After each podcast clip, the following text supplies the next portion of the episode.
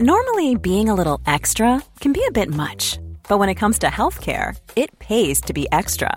And United Healthcare makes it easy with Health Protector Guard fixed indemnity insurance plans. Underwritten by Golden Rule Insurance Company, they supplement your primary plan, helping you manage out of pocket costs without the usual requirements and restrictions like deductibles and enrollment periods. So when it comes to covering your medical bills, you can feel good about being a little extra. Visit uh1.com to find the Health Protector Guard plan for you.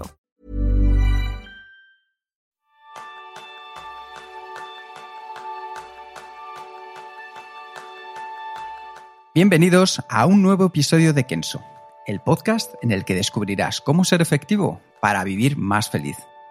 ¿Alguna vez te has sentido esclavo financiero de tu vida? Ese es el tema principal del programa de esta semana, donde aprenderás cómo conseguir la libertad financiera para acercarte a tu propósito con Sergio Fernández. Sergio es empresario, conferenciante y fundador del Instituto Pensamiento Positivo. También es autor de los superventas Vivir sin jefe o Vivir sin miedos y acaba de lanzar su última publicación, Libertad Financiera. Y además su programa de radio, Pensamiento Positivo, fue el primero en España dedicado al desarrollo personal y profesional. Yo soy Jeroen Sangers, maestro en necesitar cada vez menos cosas. Y yo soy Kiko Gonzalo, maestro en vivir manteniendo un equilibrio constante. Bienvenido, Sergio. Pues eh, muchísimas gracias por la invitación. Es un placer tenerte entre nosotros y vamos a ir directos al a conocerte un poquito más. La primera pregunta, desde adolescente, pues me imagino que siempre has mantenido un interés tanto por la psicología como por el desarrollo personal. ¿De dónde venía esta inquietud? Pues lo cierto es que no te sé responder a esa pregunta. Lo cierto es que venía, venía de serie, venía ya de casi de nacimiento. Lo cierto es que desde muy joven siempre me interesaron mucho todo lo que tenía que ver con la filosofía, la psicología, el desarrollo personal, la autoayuda. Y esto que hoy se puede decir en España de una manera muy clara, eh, hace unos años ciertamente era algo medio raro. Así que, bueno, pues con los años, bueno, eh, digamos que mi rareza se convirtió en una profesión. Y al final esa rareza que se convirtió en profesión descubriste, entre otras, la del coaching durante una estancia en Londres. ¿Qué te ha atraído y qué hace tan especial al coaching en tu vida? Pues mira, yo lo cierto es que aunque llevo muchos años sin practicar como coach, en el año 2001-2002 yo descubrí el tema del coaching en Londres y aquello me pareció la cosa más fascinante del mundo porque básicamente descubrí una profesión de personas que se dedicaban a vivir profesionalmente de aquello que era como mi hobby en la sombra, digamos. Yo me leía todos estos libros de autoayuda, de desarrollo personal y tal, pero lo cierto es que era una cosa como medio fuera de lo normal, no era nada mainstream como lo soy. Así que eh, descubrí el coaching, volví a Madrid y me prometí a mí mismo que algún día me dedicaría a esa profesión que acababa de descubrir. De hecho, yo me acuerdo cuando llegué a España y lo explicaba, oye, que es que he descubierto un señor allí que, he conocido que resulta que cobra por ayudar a los demás, pero es psicólogo. No, no es psicólogo, no es exactamente psicólogo, es otra cosa y tal. Así que, bueno, pues eh, a la vuelta cursé estudios de coaching en España, hasta donde yo sé el segundo año que se hacía una formación en coaching en España y aquello cambió mi vida para siempre. Yo luego dejé de dedicarme al coaching poco después y me empecé a dedicar a la formación, a la radio, a escribir, a la divulgación, a lo que me dedico hoy. Pero lo cierto es que aquello fue un cambio de rumbo en mi vida muy importante. Y al final, ¿qué pasó en el año 2008 que, que te ha motivado a seguir tu propio camino? Sí, bueno, básicamente en, a finales del año 2007 pasó una cosa, yo tenía, eh, bueno, siempre digo una pequeña agencia de comunicación y es que era muy pequeña, era yo y algunos colaboradores y poco más. Y en el año 2007 me di cuenta de que aquello no era mi camino, de que en realidad yo tenía que apostar fuertemente por el coaching, que lo había descubierto en Londres unos años atrás, y que era algo que me tenía que acabar de creer que podía vivir de eso y sobre todo echarle horas y, y empezar a trabajar en ello. Así que en aquel año 2008 fue cuando realmente empecé eh, bueno, pues a lo que me dedico hoy. O sea, es que ese año escribí, acabé de escribirlo, empecé a finales del 2007 y lo acabé en el 2008, se publicó en el 2009 el libro Vivir sin Jefe, empecé a hacer colaboraciones en, Punto Radio, ahora ya no existe Punto Radio, empecé a hacer, bueno, pues eh, formaciones a lo que me dedico hoy, en fin, arrancó una carrera pues que, que lleva más de 10 años en este momento. Vaya. Y una cosa es que, muy que, que, yo tengo muy vinculado al coaching y, es un tema que, de que hablas mucho en tus libros, tus conferencias y, tus servicios, es la importancia de tener un propósito claro en la vida. ¿Qué es para ti el propósito ¿Y cómo le cambia la vida a una persona descubrir, el suyo? Mira, yo creo que hay que, en realidad los seres humanos nacemos dos días. El primero es el día que nacemos, como lo entendemos todos, y que venimos a este mundo. Y el segundo día es el día que descubres cuál es tu propósito en el planeta Tierra. Fíjate que yo acabo de sacar un curso que se llama Vivir con propósito, está en nuestra web, se puede encontrar fácilmente.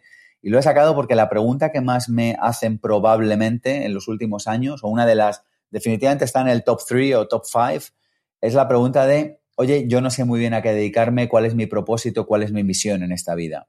Así que para mí lo importante de todo esto es darnos cuenta de que cada pequeña parte de la naturaleza, tú también, nosotros también, cada uno de nosotros tiene su sentido, tiene su propósito y que vivir de acuerdo al propósito es vivir de acuerdo al fluir natural de la naturaleza. Y que vivir de acuerdo al propósito es gozar cada día de la grandeza y de la abundancia de la vida. Y que definitivamente encontrar cuál es nuestro propósito en este planeta lo cambia todo para siempre, como cualquier persona que ido desde el propósito te podrá confirmar. Y para las personas que, ahora están escuchando esto, ¿qué pasos pueden dar para encontrar su propio propósito? Mira, yo creo que hay como varias, eh, varias patas para el propósito. Yo creo que la primera de ellas es muy fácil y es, oye, ¿cuál es mi talento? ¿Cuál es eh, ese don que yo tengo en este planeta y que me diferencia de todas las demás?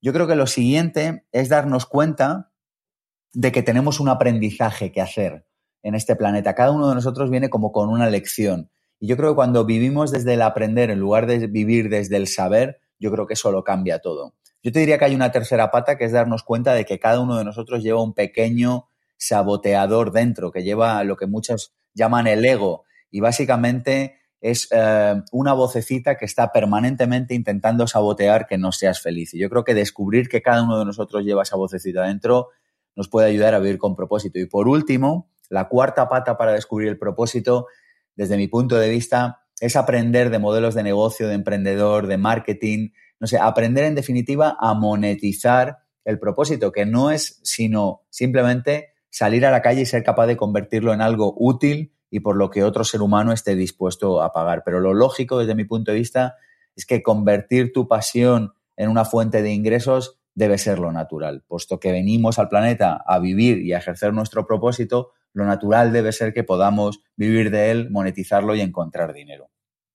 Por tanto, un propósito no puede ser pasarme todos los días a la playa. Podría ser, sí, ¿por qué no? De hecho, fíjate que yo creo que en este mundo tiene que haber de todo. Igual que en tu cuerpo hay células que están, qué sé yo, en el pie y otras están en la cabeza y otras están en la mano y cada una de ellas tiene su función, probablemente haya personas en este planeta, probablemente, cuya, cuyo propósito, cuya misión sea estar vagueando, estar pereceando eh, para demostrarnos a los demás que la pereza y, vaguear también es útil en un momento determinado. Igual que hay otras personas que pueden venir a enseñarnos otra cosa a los demás.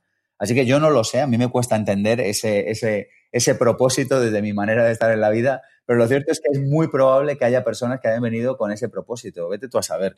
Lo, lo importante es que cada uno se pregunte dentro cuál es su propósito. Y lo que sí que digo es, si tu propósito de verdad es estar en la playa sin hacer nada, conságrate a ello. Hazlo 365 días al año. Sé un ejemplo viviente de que estar en la playa sin hacer nada es lo mejor de este mundo.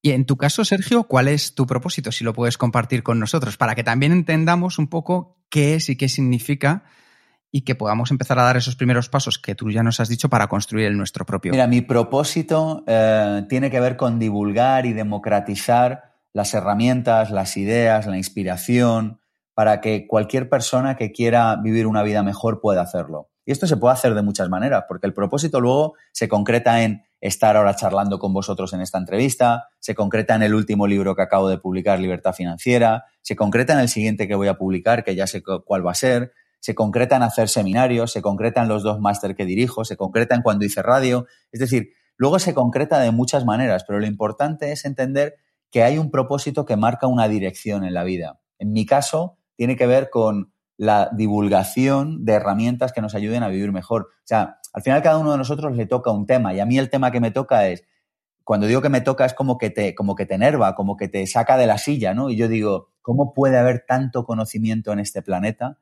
tanto conocimiento para que, al menos el suficiente conocimiento para que cada uno de nosotros pudiera vivir con una vida plena y llena de significado y que la mayoría de la población no conozca esas herramientas. A mí esto es algo que me, que me vuelve loco, digo, no, no es posible. Así que he decidido, y lo siento como tal, que es importante ese propósito y como tal actúo cada día de mi vida con ello. Así que yo creo que el propósito tiene que ver con algo que sale de dentro y que a veces es casi a nuestro pesar, es casi algo como que te, como que la propia vida te lo, te lo marca. Antes nos has hablado del, ego, este saboteador que, llevamos dentro, que, básicamente va a encontrar un poco eh, de nuestro propósito. ¿Qué podemos hacer para controlar este, este saboteador? Yo creo que hay poco que se puede hacer eh, en el sentido de controlar, pero sí que hay mucho que se puede hacer en el sentido de darle luz y de darle conciencia.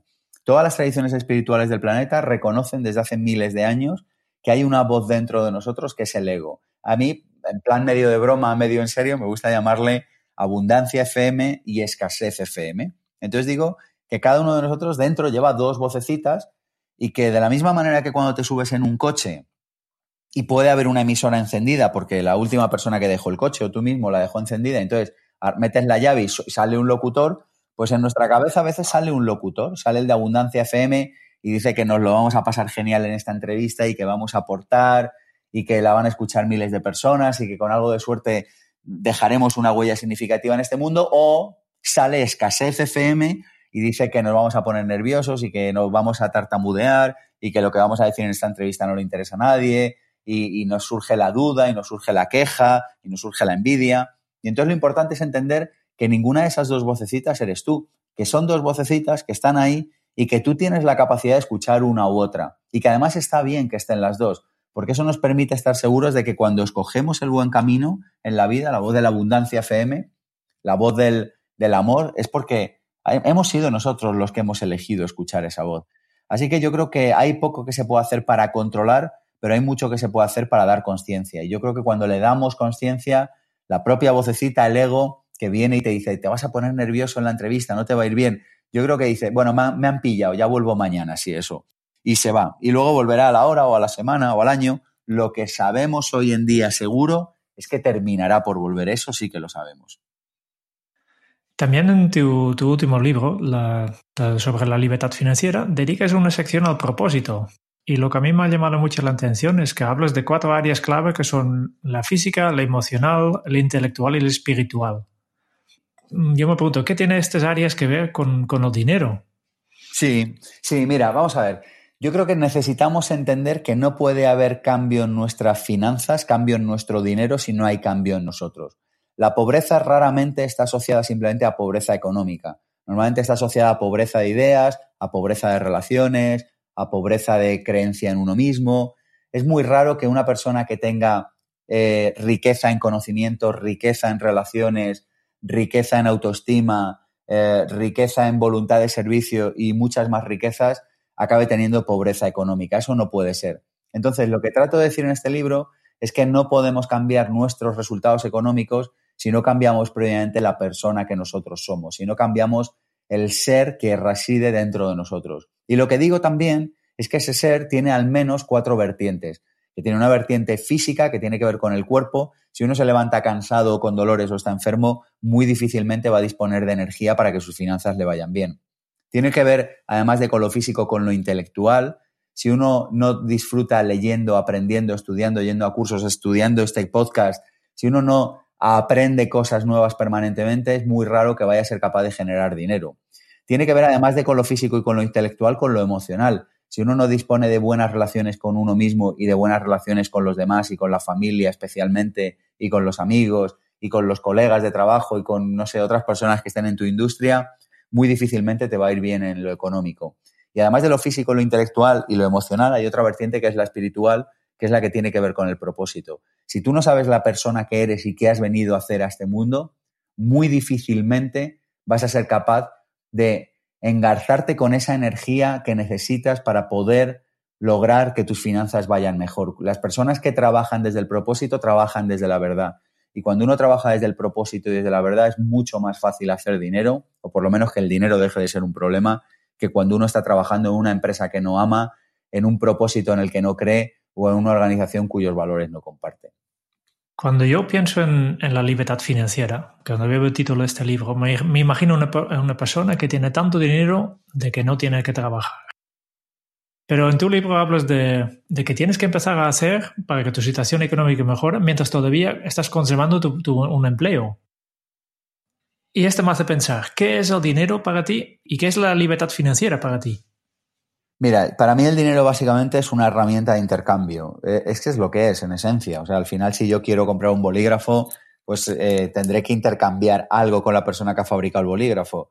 Y yo le podría decir que le doy un ratito de mis formaciones o que le doy un trozo de mi libro, pero es mucho más fácil si yo le doy dinero y que con eso él haga lo que quiera. Entonces, básicamente es una herramienta de intercambio. Y para mí, también tiene un segundo, bueno, hay muchos significados, en el libro hablo de varios de ellos, pero hay otro que me gusta recalcar y es el que tiene que ver con que es una, una valoración, vamos a decir, como una manifestación del valor que tú has entregado en la tierra. Si yo fabrico bolis y vendo 10.000 bolis, he hecho feliz a 10.000 personas que ahora tienen cómo escribir. Por lo tanto, como he entregado mucho valor, es fácil que tenga más dinero si vendo 10.000 bolis que si vendo 1.000. Así que es una manera de medir el valor que yo he aportado en el planeta Tierra. Y en cuanto a libertad financiera, para mí, simple, o sea, la definición que doy de libertad financiera en el libro es el tiempo que puedes vivir sin tener que trabajar. Pero en un sentido amplio, es decir, si yo gasto mil al mes y tengo tres mil en el banco, pues básicamente tengo una libertad financiera de tres meses. Pero en un sentido amplio, libertad financiera, yo lo empleo, y por eso he titulado el libro así, como ese momento de la vida de una persona en la que ya no tiene que trabajar salvo que lo desee. Es decir, que dispone de los suficientes ingresos pasivos para poder pagar sus gastos y su estilo de vida sin tener que trabajar, insisto, salvo si lo desee. Y el punto de vista del libro Libertad Financiera es que es bonito desearlo y que es mejor una vida con trabajo que una vida sin trabajo. Pero lo cierto es que yo creo que trabajar a favor de la libertad financiera es algo que puede marcar toda la diferencia en nuestra vida, porque la diferencia entre tener que trabajar por dinero o tener que trabajar por gusto es amplia y es notable. Sergio, me imagino que una de las cosas que me has encontrado cuando trabajas, das conferencias acerca de la libertad financiera, es ese escepticismo de esto es para los ricos, esto es para los demás, pero para mí es imposible poder llegar a alcanzar la libertad financiera.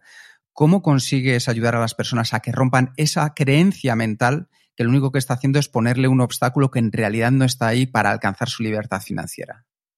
Yo creo que eso tiene que ver con varias cosas. En primer lugar, yo creo que tiene que ver con la sensación de merecimiento. Una de las cosas que he observado en los últimos años trabajando con este tema y, por mi propia experiencia es que el dinero tiene mucho que ver con una sensación de sentirte merecedor de la abundancia del mundo, de sentirte lo suficientemente valioso como para que la vida te colme con toda su abundancia, incluida la abundancia económica. Fíjate que la abundancia se puede manifestar de muchas maneras, en términos de relaciones, de salud, de confianza en uno mismo, de paz interior, pero también en términos económicos. Así que yo creo que tiene que ver con una sensación de merecimiento. Y por otro lado, yo creo que hay mucha gente que vive de que los demás no se sientan merecedores. Hay demasiada gente en este mundo que vive de la falta de autoestima de los demás, de la falta de merecimiento, de la falta de sensación de merecimiento y de que muchas personas hayan, se hayan rendido de antemano en lo que vamos a poder llamar la batalla del dinero. Es decir, hay muchas personas que si tú les preguntas, asumen de antemano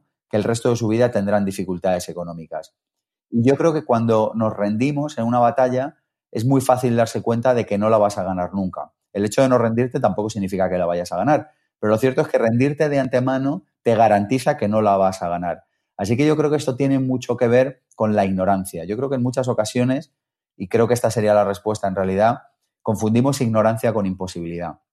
Siempre que hay alguien que dice, creo que es imposible que yo me vaya a hacer rico, creo que es imposible que a mí me vaya bien económicamente, creo que es imposible que mi situación económica y la de mi familia vaya a mejorar, en realidad lo que yo escucho es una persona que tiene ignorancia sobre cosas, que no sabe lo suficiente sobre dinero, que no sabe lo suficiente sobre, su carrera profesional, que no ha aprendido lo suficiente para poder marcar la diferencia en, el mercado, que no ha estudiado las cosas que le hace falta estudiar, Así que yo creo que en muchas ocasiones confundimos imposibilidad con ignorancia. El problema y probablemente la raíz de todos los males en este universo sea la ignorancia, sea la falta de conocimiento sobre muchos aspectos y uno de ellos, indudablemente, hoy estamos hablando de ello, el dinero. Sí, está claro que al final hay una parte que tú comentas muy bien en tu libro que tiene que ver acerca del analfabetismo financiero. Y yo creo que desde la experiencia es algo que no es tan accesible como otras áreas, como otras materias en las que en el día a día pues, nos rodean y podemos aprender más de ellas. En tu caso, para esa persona que quiera empezar a conocer un poco más y dejar de lado la ignorancia y tener más conocimiento del mundo financiero, aparte de recomendarle claramente su libro, ¿qué son los, ¿cuáles son los primeros pasos que podría comenzar a dar? Yo creo que el primer paso siempre es el mismo y es aprender, es estudiar, es formarse. Yo creo que, el, que mira, tú fíjate que cuando querían mantener a los esclavos esclavizados, había leyes que les impedían, eh, que impedían y que penalizaban a los, las personas que eran libres enseñar a leer y a escribir a los esclavos. Yo creo que hay una manera de mantener a alguien confinado en su esclavitud y es la ignorancia. Al final, una persona que sabe es una persona que es difícil de gobernar, es una persona a la que es más complicado tomarle el pelo.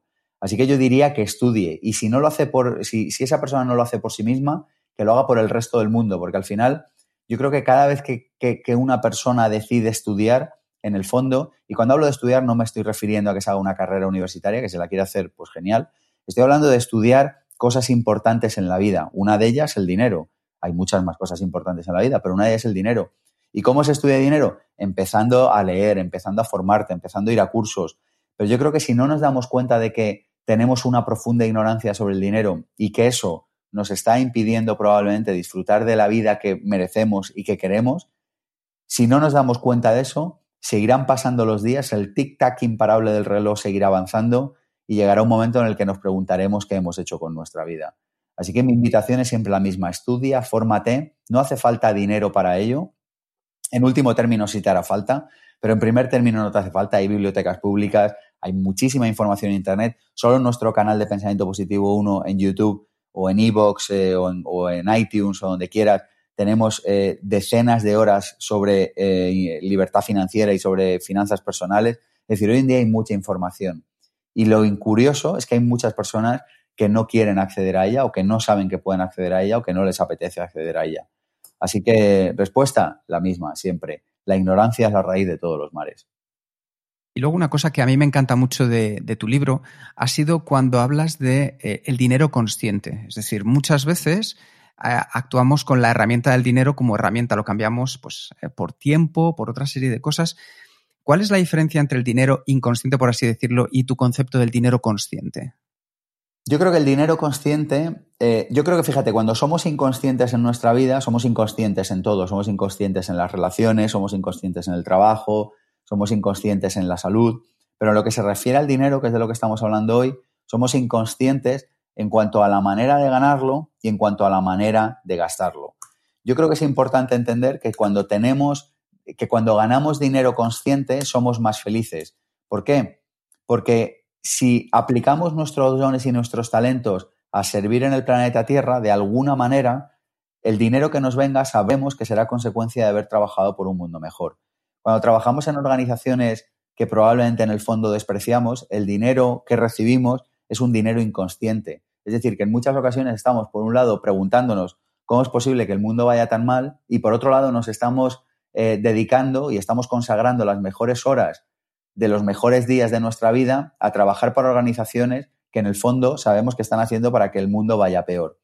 Entonces yo sé que en realidad luego no es tan fácil esto de cambiar de un día para otro, pero también sé que no es tan difícil. Es decir, que yo entiendo que a lo mejor hay una persona que se da cuenta de esto y dice, bueno, mañana no puedo eh, cambiar de trabajo. Mañana es posible que no. Pero a lo mejor en tres meses o en seis meses o en un año o en una década sí que vas a poder.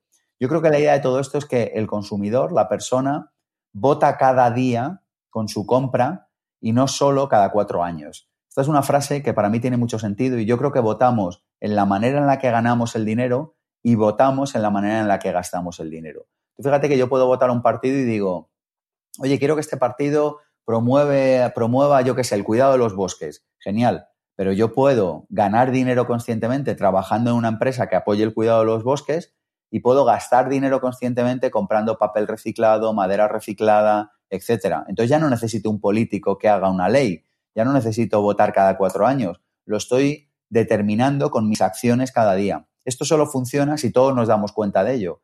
Si no nos damos cuenta de ello, esto deja de funcionar. Así que para mí, eh, la idea de esto es que vivimos en el momento más democrático de la historia de la humanidad, y no porque los sistemas políticos que nos hemos dado sean perfectos, sino porque probablemente por primera vez en la historia hay muchísimas personas que estamos decidiendo ganar conscientemente, ganar dinero conscientemente y gastar dinero conscientemente.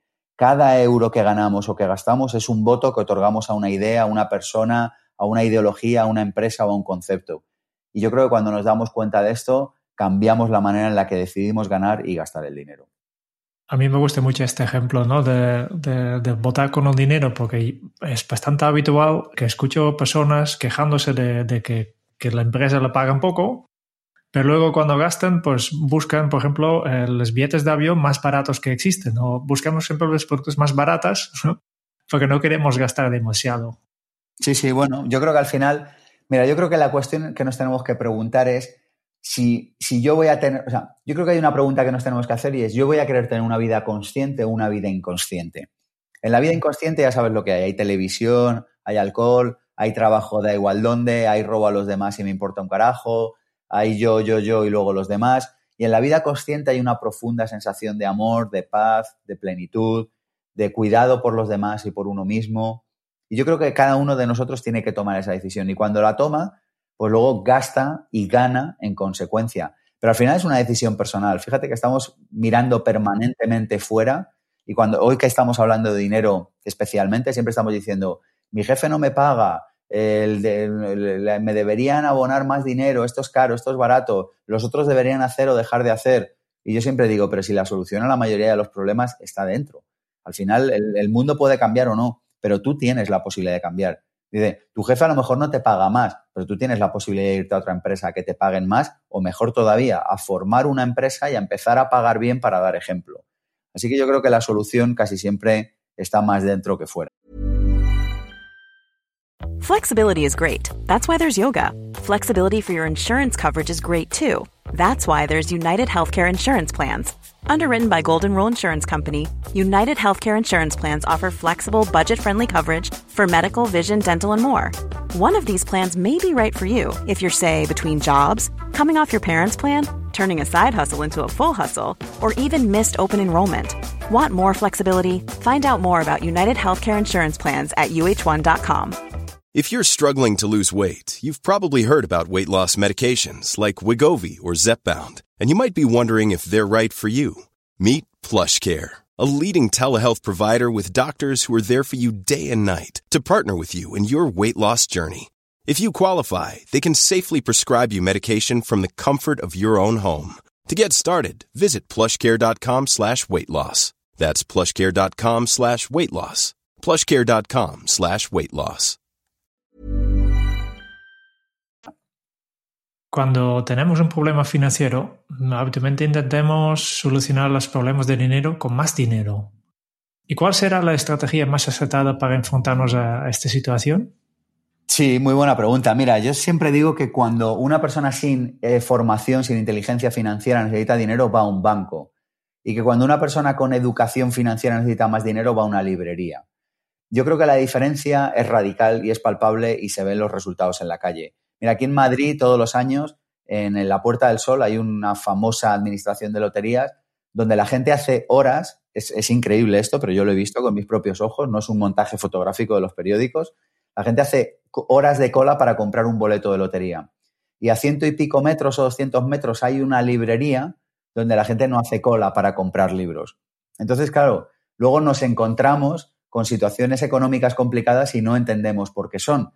El gasto en libros en España es tres veces inferior al gasto en eh, administraciones, en loterías y apuestas y en administraciones de estas de lotería, de quinielas, de no sé, de, de todo lo que tiene que ver con juegos de azar. Es tres veces inferior al año. Entonces yo creo que al final la solución es siempre la misma, es aprendamos cosas y con nuevos aprendizajes seremos capaces de obtener nuevos resultados, pero la solución no está fuera, la solución siempre indudablemente está dentro de nosotros. Otro problema que, que he mucho es eh, el problema de, que cuanto más ganamos, más gastamos. Y así nunca mejoramos nuestra satisfacción con lo que tenemos. ¿Qué tenemos que hacer para salir de esta de situación de pescadilla que se muere la cola? Yo creo, mira, hay muchas cosas que podemos hacer, pero en la última parte de libertad financiera hay una herramienta que recomiendo y es la herramienta del presupuesto. Tú fíjate que los países, eh, bueno, en España pasan cosas rarísimas, pero en general los países se gobiernan por presupuestos, las grandes empresas se gobiernan por presupuestos y las economías familiares deberían gobernarse por un presupuesto. Un presupuesto, que suena una cosa así como muy grande y tal, un presupuesto es una hoja, eh, no necesitas ni ordenador, en un folio en el que tú estableces las prioridades tuyas como persona o de tu familia. Y la, la herramienta que yo recomiendo, que yo he seguido durante muchísimos años, es la herramienta del presupuesto ajustado de la siguiente manera. Vivir con un 50% de tus ingresos, entendiendo por vivir el alquiler, la hipoteca, la pescadería, la frutería, el wifi, la luz, el agua, todas estas cosas. Oye, que no llegas a un 50, llévalo a un 60. Pero lo que no podemos hacer es, si gano 100, gastar 98 o gastar 110. Porque eso, hasta un niño de 5 años, es capaz de entender que va a ir mal.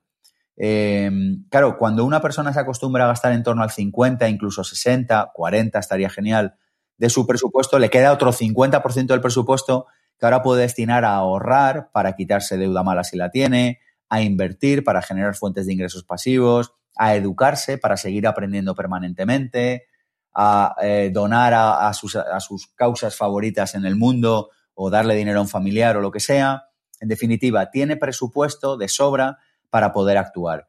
Pero ¿cuál es el problema? Que ganamos mil y gastamos 900. Y entonces cuando alguien le dices, oye, cómprate un libro que se llama Libertad Financiera, o el que sea, que da igual, eh, que te va a ayudar, dice, no, no me da dinero y tal. Y en realidad el problema es que estamos tan ocupados trabajando que no nos queda tiempo para ganar dinero, pero para ganar dinero de verdad.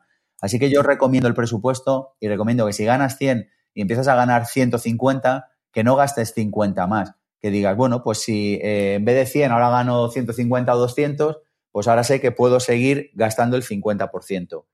Y esto muy pocas personas lo hacen, pero también te digo que las muy pocas que lo hacen obtienen resultados absolutamente extraordinarios. Si queremos conseguir resultados que muy pocas personas consiguen, tenemos que hacer lo que muy pocas personas hacen. Y el presupuesto es una de las herramientas que las empresas y las personas a las que les va bien económicamente indudablemente siguen.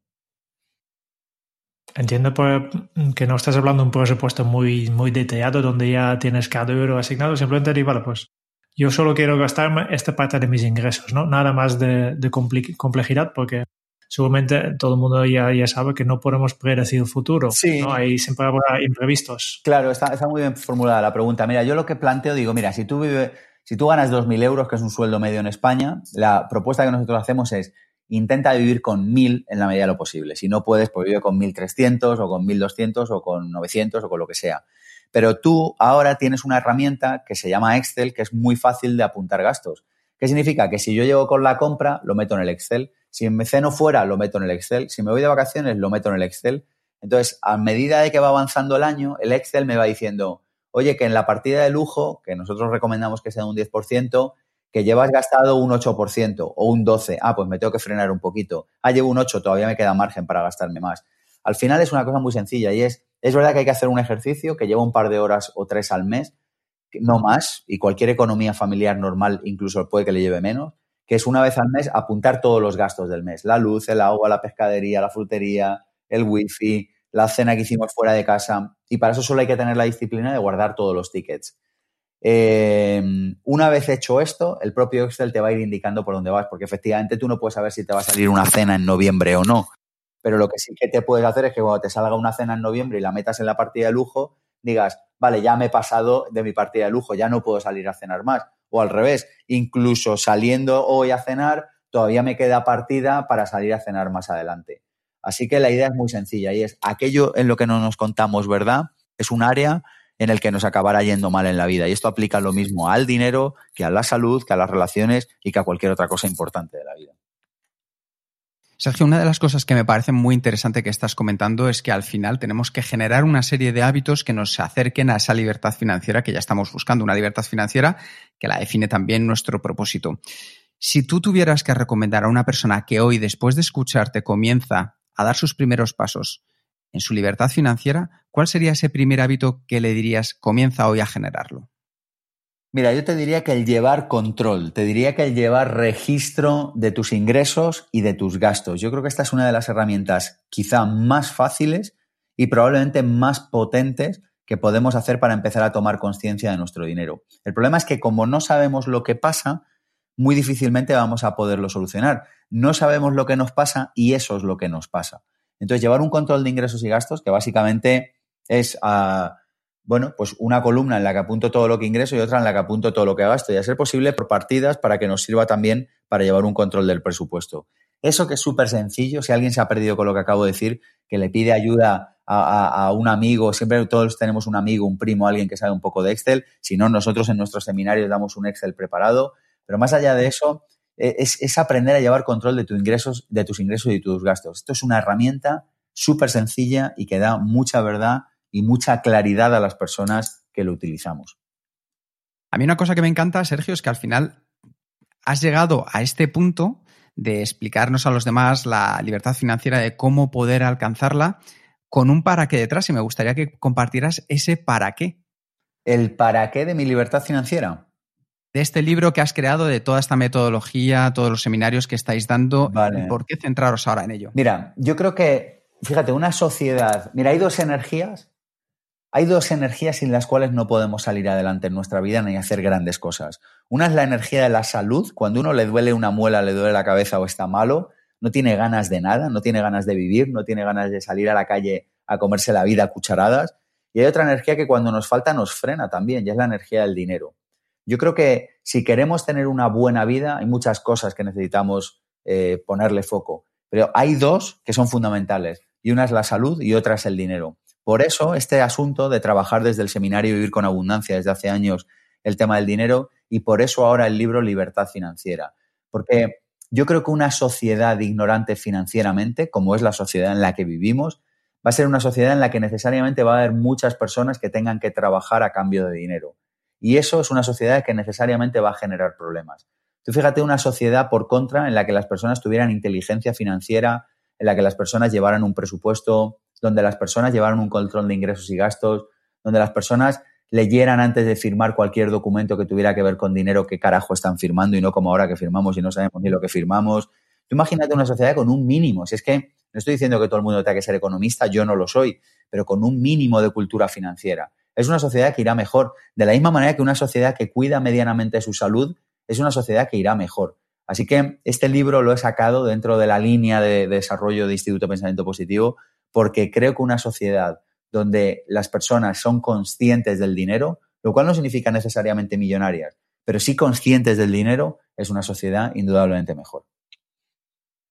Yo creo que, justo este último comentario es muy importante, ¿no? El objetivo no necesariamente es que, todos seamos millonarios, ¿no? Que al final todos tenemos las, medidas para, vivir como, como, nosotros gustaríamos vivir. Este, este tiene que ser el objetivo de, la libertad financiera, ¿no? Yo creo que es importante que cada uno de nosotros se cuente verdad al respecto del dinero. Hay gente que necesitará ganar 100.000 al mes y otros les bastará con 1.000. Lo importante es que si eres de los de 1.000, pero de verdad, te lo cuentes y vivas en consecuencia con eso. Y si eres de los de 100.000 de verdad, que te lo cuentes y que vivas en consecuencia con eso. El problema es que no nos contamos verdad al respecto del dinero, no nos contamos verdad al respecto de cuánto queremos ingresar, no nos contamos verdad al respecto de cuánto y cómo vamos a gastarlo. Y como no nos contamos verdad, al final pasa lo que pasa, insisto, en cualquier asunto en la vida en el que no te cuentes verdad. Es muy difícil ignorar la verdad de las matemáticas y esperar que un puente salga bien. Es muy difícil ignorar las leyes de la física y esperar que un avión vuele. Es muy difícil no contarte verdad al respecto de tu dinero y esperar que tu vida funcione bien. Sergio, una pregunta que me gustaría hacerte porque es una reflexión que me, viene ahora a la cabeza después de todo lo que nos estás compartiendo.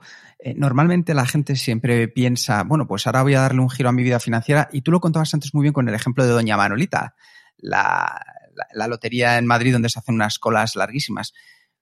¿Cuál es la diferencia entre intentar buscar el éxito inmediato en nuestra libertad financiera o el construirlo a medio largo plazo, porque a nuestro alrededor, y me imagino que al tuyo también habrá llegado mucha gente que te diga, bueno, es que me han dicho que me meta en este curso de bolsa, que en un mes voy a ganar muchísimo dinero, o que haga esto o esto otro. ¿Cuál es la diferencia entre un aspecto y otro para ti, Sergio? Mira, la velocidad mata.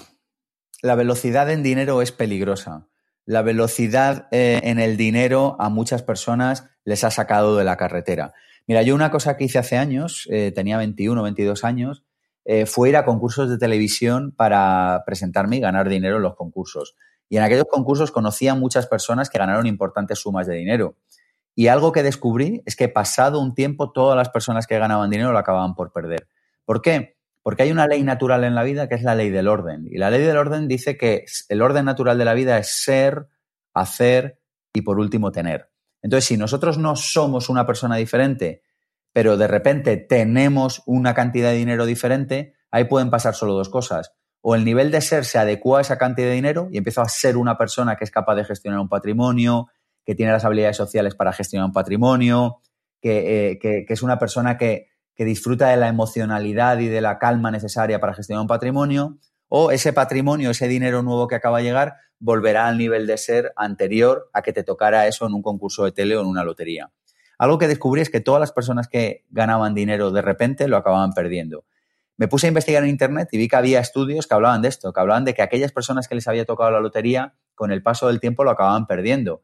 Y esto es algo que hoy en día se sabe a poco que hayas estudiado un mínimo de inteligencia financiera.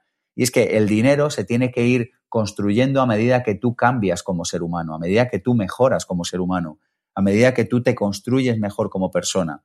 Así que cualquier persona que quiera velocidad, yo normalmente le recomiendo que, sean de conojo. Las primeras palabras que aparecen en el libro Libertad Financiera son las siguientes, y cualquier persona que compre el libro lo verá, o que se baje el primer capítulo gratis de la página web nuestra lo verá. Y es, no creo en los programas, hágase rico al instante. Esas son las primeras, esa es la primera frase del libro Libertad Financiera. ¿Y por qué digo esto?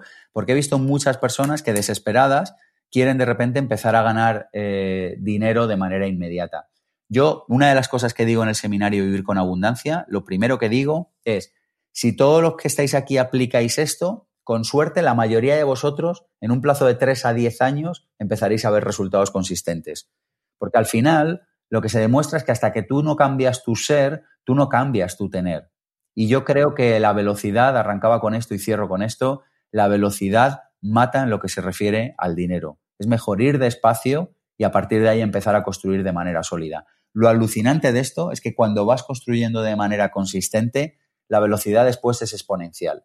Si un día ganas dos, luego ganas cuatro, luego ganas seis, luego ganas siete, luego ganas diez, luego quince, luego diecisiete, luego veinte, pero si pasas de 0 a 20 de golpe, indudablemente eso acabará por dar problemas, porque no estarás preparado para gestionar ese dinero.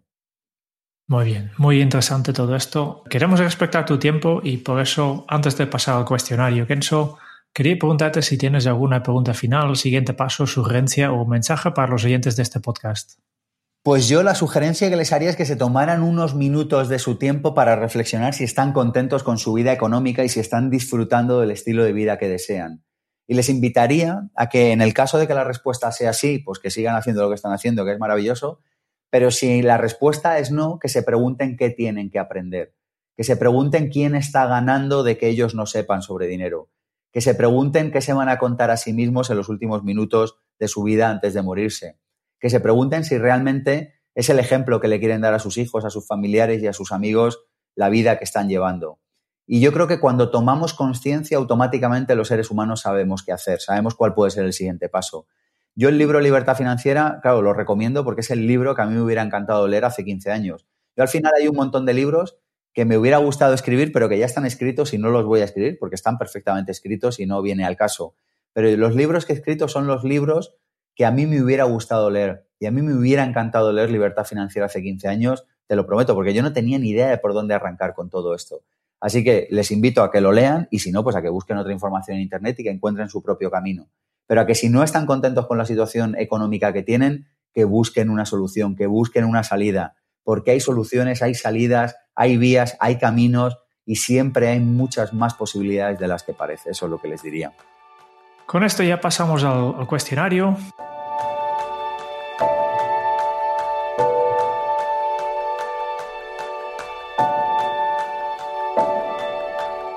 Diez preguntas que hacemos a todos nuestros invitados. Empezando con, ¿cuál es tu lema? ¿Cuál es mi lema? Eh, no lo sé. Vive ahora, diría, no lo sé. ahora, ahora, está, ahora es cuando pasa todo, algo así. ¿Cómo se titularía tu biografía? Me gusta la de Pablo Neruda, Confieso que he vivido. Esa me gusta mucho. Pero ya está acogida por Pablo Neruda. Segunda parte. Además de tus propios libros, ¿cuál es el libro que más has regalado? Probablemente Taller de Amor de Raymond Samson, probablemente Poder contra Fuerza de Hawkins. Probablemente sean los dos libros que más he regalado. Detrás de los míos, lógicamente, que los regalo siempre que puedo, claro. Sí, ya me imagino. ¿A quién te gustaría o te hubiera gustado conocer? A mí mismo antes. Creo que la persona más importante a la que tenemos que conocer es a nosotros mismos. Y creo que cuando lo hacemos, eso lo cambia todo. ¿Cuál es tu posesión más preciada? Mi vida, probablemente. Mi cuerpo, diría. No lo sé. Que es lo que me permite disfrutar de todo el resto de las posesiones. Fíjate que si pierdo cualquier posesión, eventualmente la podré recuperar o no, pero mientras yo siga por aquí, todo irá bien. Así que te diría algo así como, como el cuerpo que la vida me ha prestado para vivir, eh, para vivir en este mundo. ¿Qué canción pones a todo volumen para subir el ánimo? Me gusta mucho Bonobo. Hay un grupo inglés que se llama Bonobo que me gusta mucho. Uh, música clásica a veces, pero sobre todo, sí, me gusta mucho todo lo que tiene que ver con chill out. Bonobo, probablemente. Has hecho ya, ya un montón de entrevistas y nosotros nos gustaría saber cuál ha sido la pregunta más interesante que te han hecho. La pregunta más interesante que me han hecho, pues no sabría responderte bien a esto. No tengo así como una imagen muy clara o un recuerdo muy claro de cuál es la pregunta más interesante que me han hecho una pregunta, en una entrevista. Lo que sí que te digo es que os agradezco que os hayáis leído el libro, porque en muchas entrevistas no se leen los libros, no, no preparan la entrevista y, y, al final se acaba convirtiendo en algo medio soporífero. Así que no sé cuál es la pregunta más interesante, pero sí que sé que estas preguntas estaban preparadas, cosa que honestamente y de corazón os agradezco. ¿Qué se te viene a la cabeza cuando piensas en la felicidad? se me viene que es en cualquier momento, que es ahora. Yo he contado en alguna ocasión que hace unos años tuve una especie de epifanía un día montando en bicicleta en la casa de campo en Madrid y paré de repente la bicicleta y me di cuenta que todo eso que llevaba años buscando era justo ahí, en ese instante, en ese momento. Que no había que esperar a nada, que, que ya estaba ahí, que la felicidad era en ese instante y que si no estás feliz ahora, en este instante, con todo lo que tienes, muy difícilmente lo vas a ser en un futuro con todo lo que te falta. Así que yo, para mí, la felicidad está muy vinculada al ahora, ahora mismo, ahora, en este momento. ¿Qué película volverías a ver cada año? ¿Qué película volvería a ver cada año? Probablemente cualquiera de las que tengo en la lista de películas recomendadas de pensamientopositivo.org. Hay, una, hay un par de listas ahí de películas recomendadas y ahí voy cargando las películas que más me gustan. Me gustan sobre todo las películas que tienen que ver con biopics, con historias de personas reales que vivieron y que les pasó algo. Esas películas me apasionan. Todo lo que tenga que ver con esta película del cantante no sé qué, de la persona que se dio la vuelta al mundo de no sé qué manera, del político que hizo aquello. Todas esas películas, en cuanto salen, me las veo instantáneamente. Son las que más me gustan. Y para terminar ya, si tuvieras que dejar un mensaje en una cápsula para tu yo del futuro, ¿qué le dirías? Para mi yo del futuro, qué interesante. ¿Qué le diría? Pues no, no, sé qué le diría, porque ya es mi yo del futuro, ya habría estado aquí, ya habría preparado ese mensaje en esa cápsula, ¿no? En realidad, ya, ya, está, ya habría pasado por aquí, así que no sé muy bien qué le diría, pero eh, no sé, algo así como vive en coherencia o algo por el estilo, que yo creo que es lo más importante eh, para poder disfrutar de una vida de verdad, vivir en coherencia. Yo he disfrutado un montón de, esta entrevista, de, hablar contigo y además hemos aprendido un montón de cosas y mientras tú estabas hablando hemos tomado notas y queremos compartir estas notas ahora con, con los oyentes del podcast. En Sergio venía de serie el ayudar a las personas y aunque no era lo habitual en su época, comenzó un viaje que convirtió su rareza en profesión. En Londres inició este camino con el coaching, donde descubrió a personas que vivían de lo que para él era su hobby en la sombra. Y se prometió a sí mismo vivir de acuerdo a ello y para eso cambió su rumbo. Nos ha enseñado la importancia de ese propósito que todos tenemos, porque los humanos nacemos en dos días, el que nacemos y en el que descubrimos nuestro propósito. Cada pequeña parte de la naturaleza tiene un sentido y vivir de acuerdo al propósito es gozar de la grandeza y la abundancia de la vida. Y en el caso de Sergio, es divulgar y democratizar las ideas para que cualquier persona que pueda tener una vida mejor pueda hacerlo. Para construir el propósito, al final, lo primero es preguntarte cuál es tu talento que te diferencia de, lo de, de los demás. El segundo paso, ten un aprendizaje y vive en el mundo del saber. Sigue formándote. El tercero, sé consciente de que cada uno de nosotros llevamos un pequeño saboteador dentro llamado el ego. Y por último, el cuarto paso, que es aprender a monetizar el propósito, porque el dinero es una herramienta de intercambio y una manifestación del valor que tú has entregado en la tierra. Sergio ha compartido con nosotros la libertad financiera, que es el tiempo que puedes vivir sin trabajar a no ser que tú lo desees. Y depende de ti, pues tú puedes decidir escuchar abundancia FM o escasez FM. Y te darás cuenta que hay cambio en tus finanzas si hay cambio en la persona que eres. Y para eso tienes que estar preparado en cuatro vertientes, la física, la intelectual, la emocional y la espiritual. Porque cuando uno trabaja desde su propósito, desde esas vertientes, trabaja desde la verdad. Y si quieres comenzar a crear tu libertad financiera, ten en cuenta el orden de la vida, que es el ser, el hacer y por último el tener. Porque el dinero se construye mientras te construyes como persona. Hazlo de manera sólida para crecer en el futuro de manera exponencial. Sergio te ha recomendado que aprendas, que te formes, que estudies y que votes con tus acciones cada día para ganar y gastar de manera consciente. Tú decides, ¿quieres una vida consciente o inconsciente? Practica las herramientas que pueden cambiarlo todo. Nos ha hablado acerca de la importancia de crear un presupuesto en el que vivirse al 50% de tus ingresos y el resto lo puedas dedicar a formarte, a invertir y generar beneficios, a donar a esas causas que te llenan. Y por otro lado también que lleves el control de ingresos y gastos. Porque si no sabemos qué nos pasa ni por qué nos pasa, ahí comienza un problema. Como muy bien decía Sergio, si quieres conseguir lo que pocas personas consiguen, tienes que hacer lo que muy pocas personas hacen. Tómate unos minutos para pensar en ti y en tu situación financiera. Si no estás contento con ella, pregúntate, ¿qué tienes que aprender para superarla? ¿Qué te vas a contar en los últimos minutos de tu vida para saber si has estado feliz o no? ¿Es este el ejemplo que quieres dar? Porque tu felicidad se vive ahora, se está viviendo en este instante. Muchísimas gracias, Sergio, por compartir con nosotros todo tu conocimiento y este tiempo que yo creo ha sido de muchísima utilidad. Pues muchísimas gracias a vosotros por la oportunidad. Lo he disfrutado, así que hasta cuando queráis. Y muchas gracias también a los oyentes de este podcast por escucharnos. Y si te ha gustado, por favor, suscríbete también a nuestro canal de YouTube, donde podemos ayudar a desarrollar tu efectividad. Y si quieres conocer más sobre Kenso y cómo podemos acompañarte en tu camino hacia la efectividad personal mediante coaching y mentoring, puedes visitar nuestra web en kenso.es. Te esperamos, como siempre, en el próximo episodio del podcast de Kenso, donde Jerún y yo seguiremos buscando aún más pistas sobre cómo ser efectivos para vivir de manera más feliz. Y hasta entonces es un buen momento para poner en práctica un nuevo hábito de Kenso. Tanto la abundancia como la ausencia de dinero te darán problemas. La cuestión es qué tipo de problemas te gustaría tener. Hasta dentro de muy pronto. Chao.